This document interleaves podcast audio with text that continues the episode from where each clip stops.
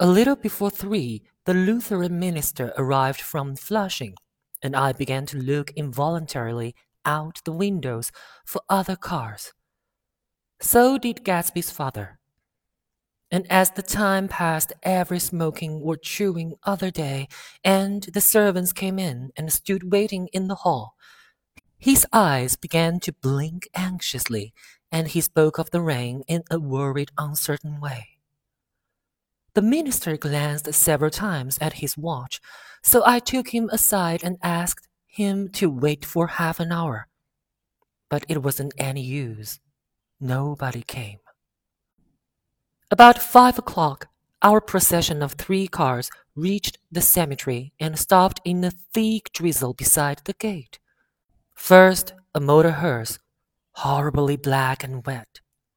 Then, Mr. Gatz and the minister and I in the limousine, and a little later, four or five servants and the postman from West Egg in Gatsby's station wagon, all wet to the skin.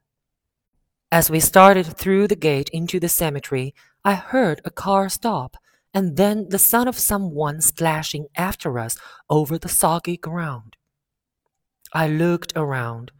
It was the man with owl eyed glasses whom I had found marveling over Gatsby's books in the library one night three months before.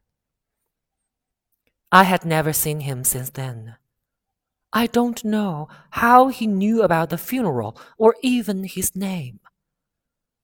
The rain poured down his thick glasses, and he took them off and wiped them to see the protecting canvas unrolled from Gatsby's grave.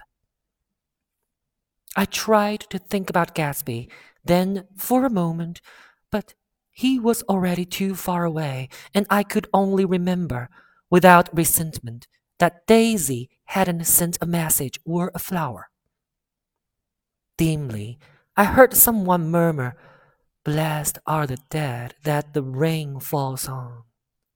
And then the owl eyed man said, Amen to that, in a brave voice. We straggled down quickly through the rain to the cars. Owl eyes spoke to me by the gate.